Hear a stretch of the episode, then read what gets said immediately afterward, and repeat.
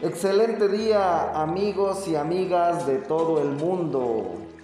Les saluda su amigo y servidor Iván Anaya. Muchísimas gracias por estar una vez más conmigo en este proyecto titulado Juventud Apasionada.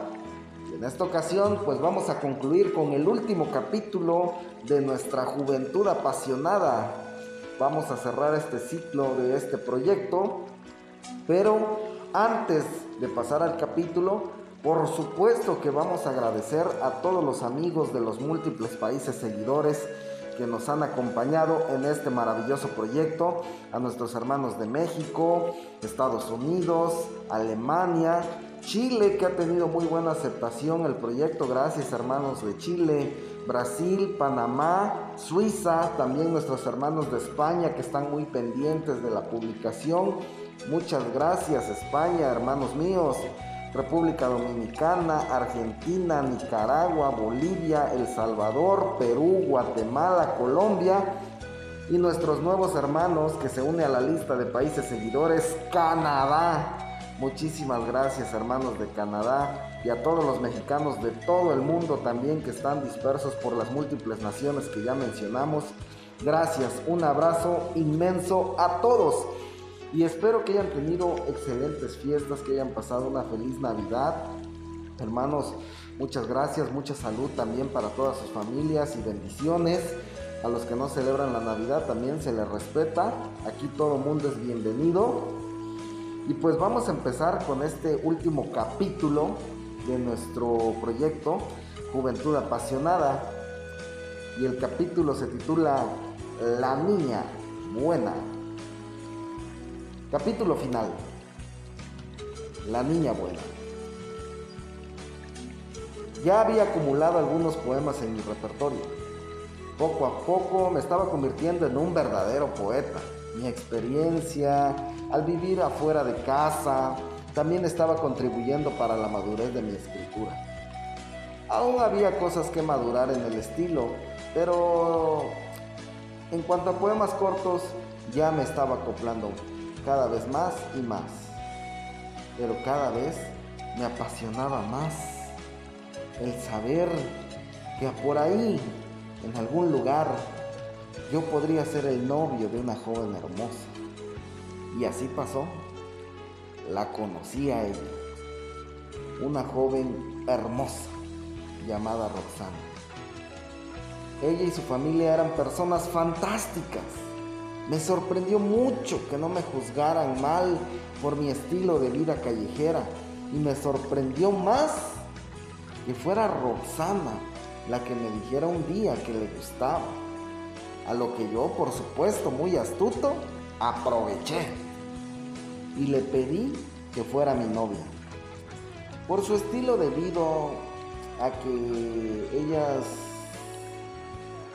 eran personas muy educadas, por su estilo de vida, eh, esa familia me dijo que no tenían inconvenientes en que yo visitara a Roxana. Eran una familia ejemplar y yo un chico callejero. Pero aún así, le permitieron que yo la pudiera visitar a su hogar. Eso sí, ella tenía prohibido salir a las calles. Pero para mi buena fortuna, sí me cayó bien ir a casa de Roxana para visitarla.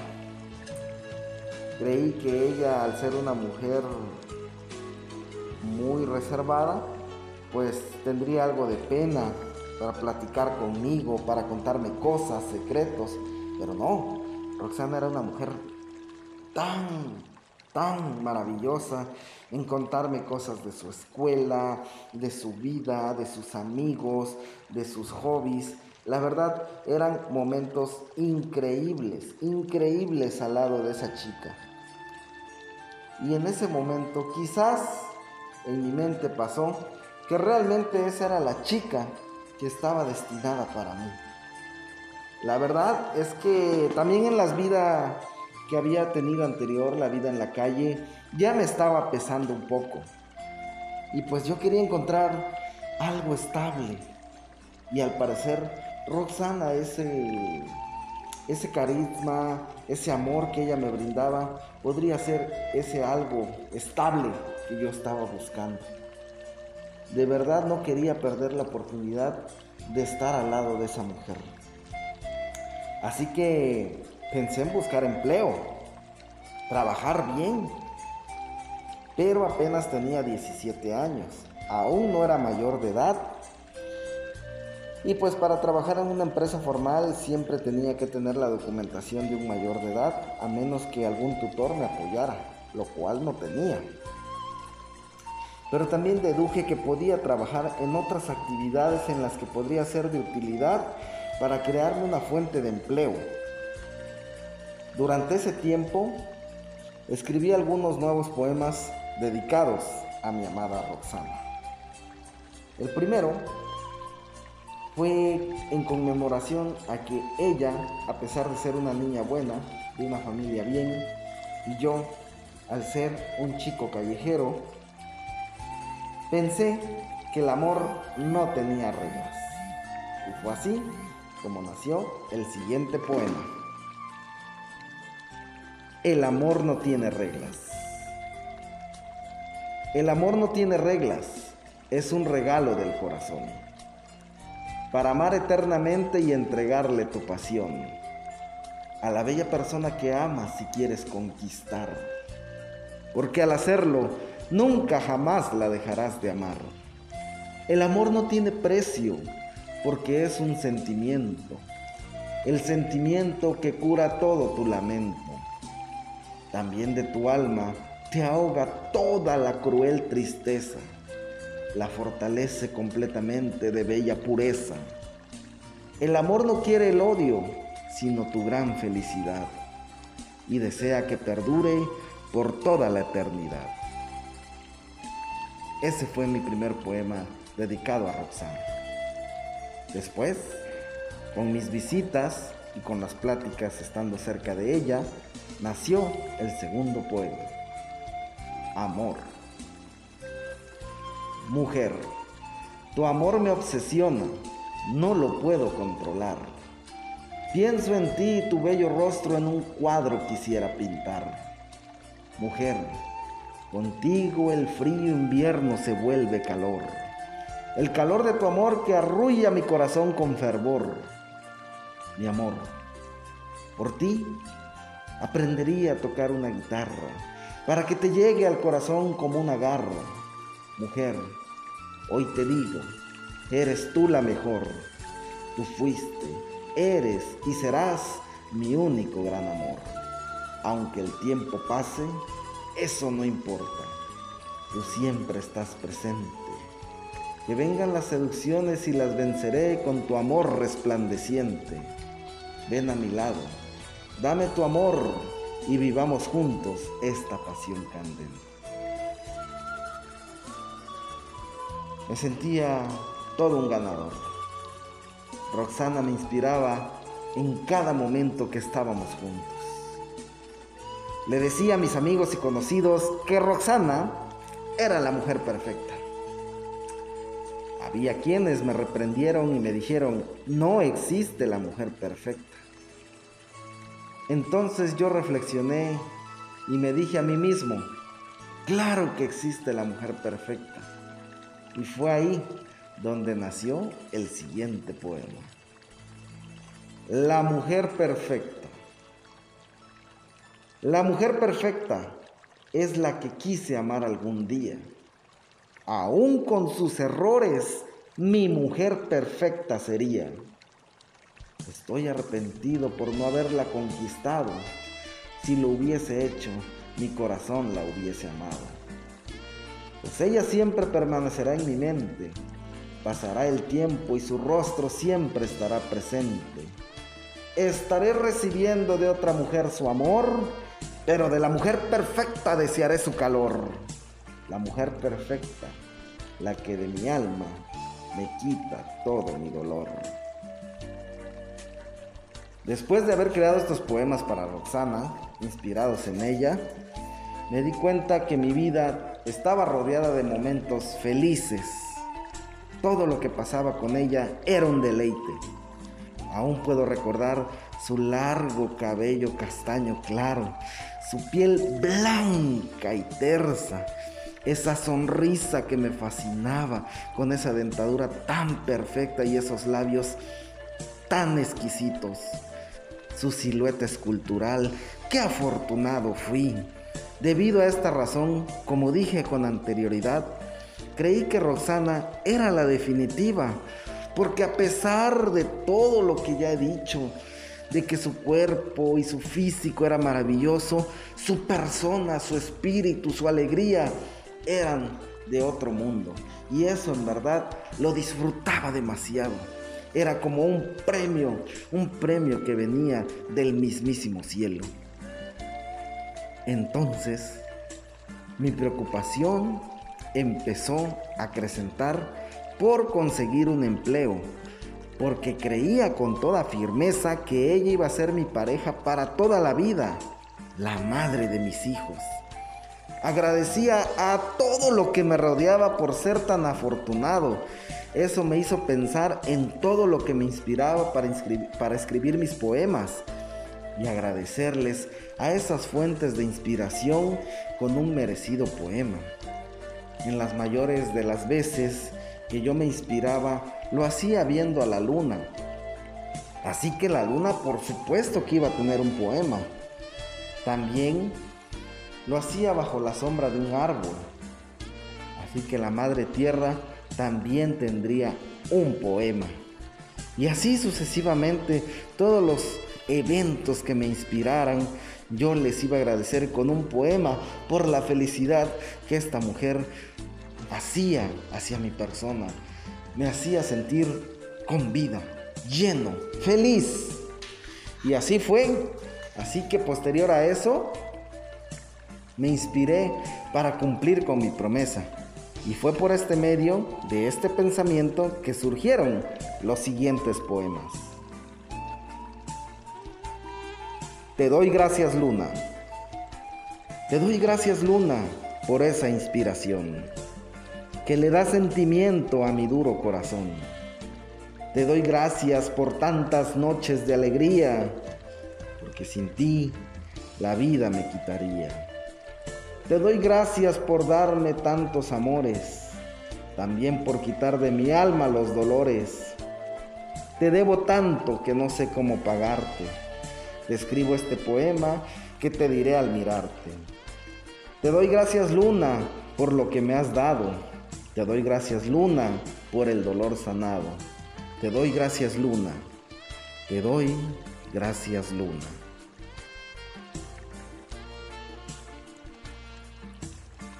Tierra amada. Tierra amada, me duele tanto verte sufrir. Esos crueles incendios yo quiero extinguir. Tierra amada, Resiste por los que te quieren y no tomes en cuenta a los que te hieren. Tierra amada, tú eres fuente de todo ser. Todos los hombres te deben de escuchar y querer. Tierra amada, en verdad estás muy maltratada. Tierra amada, tú eres mi única y verdadera tierra amada. Había cumplido mi promesa al escribirle un poema a la luna y a la tierra. Pero había algo muy importante a lo que le debería de agradecer también. A las mujeres con gran devoción que criaban a sus hijos y les daban una educación maravillosa. Esas mujeres en verdad eran valientes. Y Roxana me lo hacía cada vez más claro cuando hablaba acerca de la admiración que ella le sentía a su madre. Entonces, también a esas mujeres valientes debían, debían de tener un poema. Mujer valiente, te admiro y te doy gracias, mujer valiente, por cuidarme dentro y fuera de tu vientre. Te agradeceré siempre por darme tu amor y así de mi corazón sanar el dolor. Estoy feliz por tenerte hoy a mi lado, porque contigo me siento aliviado.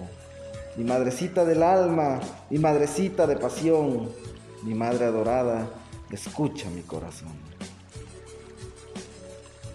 Estábamos en la cúspide. La inspiración con Roxana fue mayor que con cualquier otra mujer para ese momento de mi vida. La verdad es que para mí ya no había más. Ella era la razón de mi todo y así tendría que ser.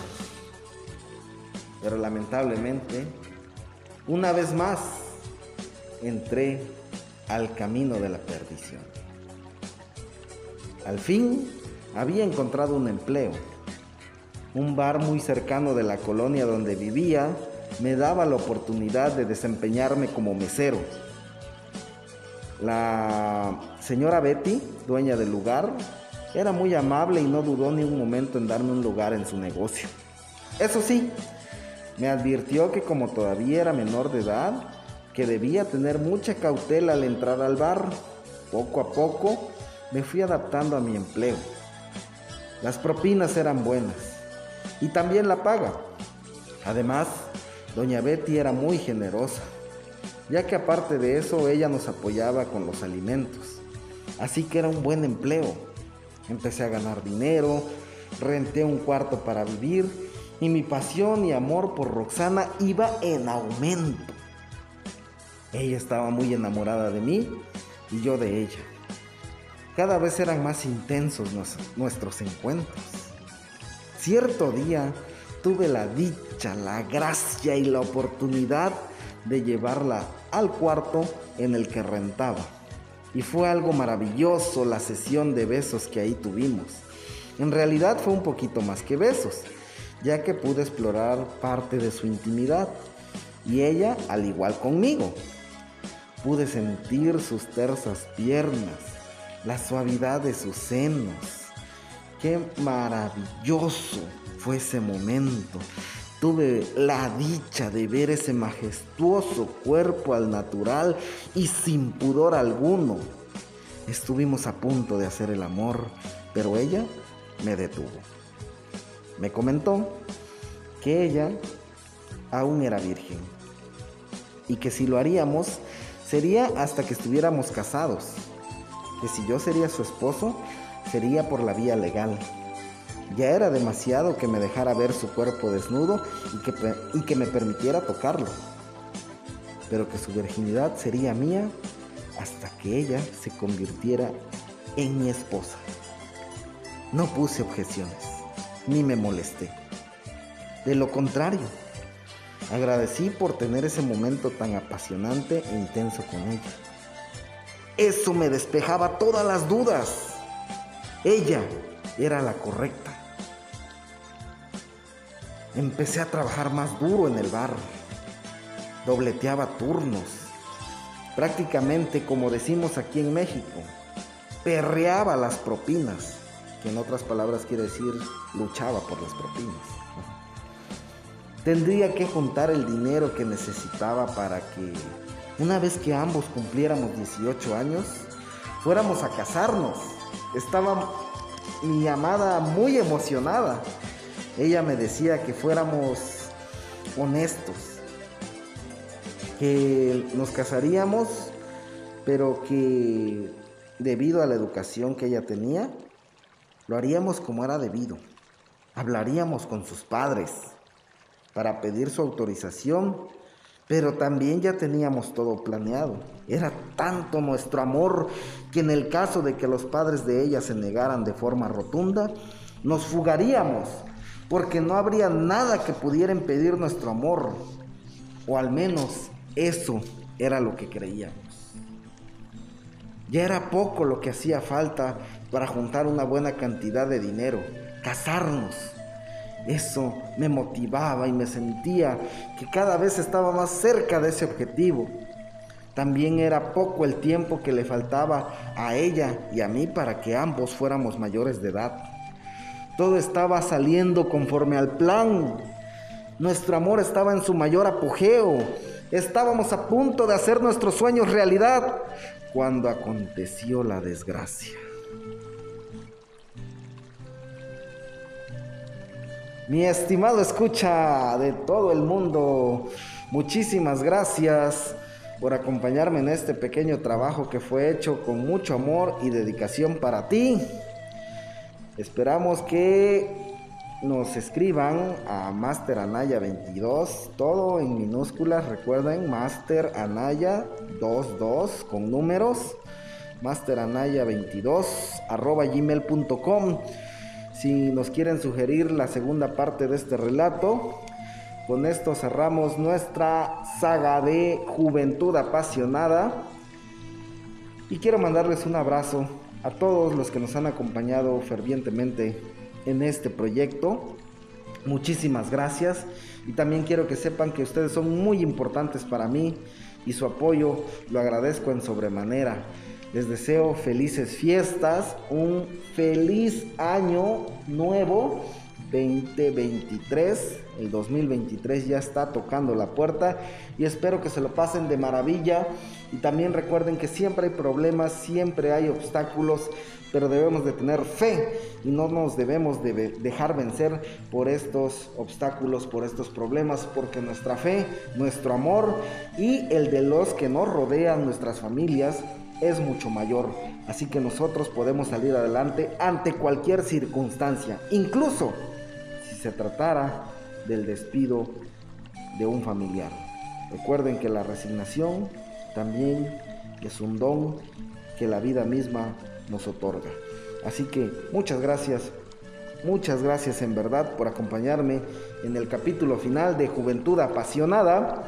Espero sus comentarios, masteranaya22.gmail.com para que ustedes me sugieran si quieren la segunda parte, la continuación de esta saga Viento de Amor para concluir este relato. Mientras tanto, se despide su amigo y servidor Iván Anaya. Hasta la próxima.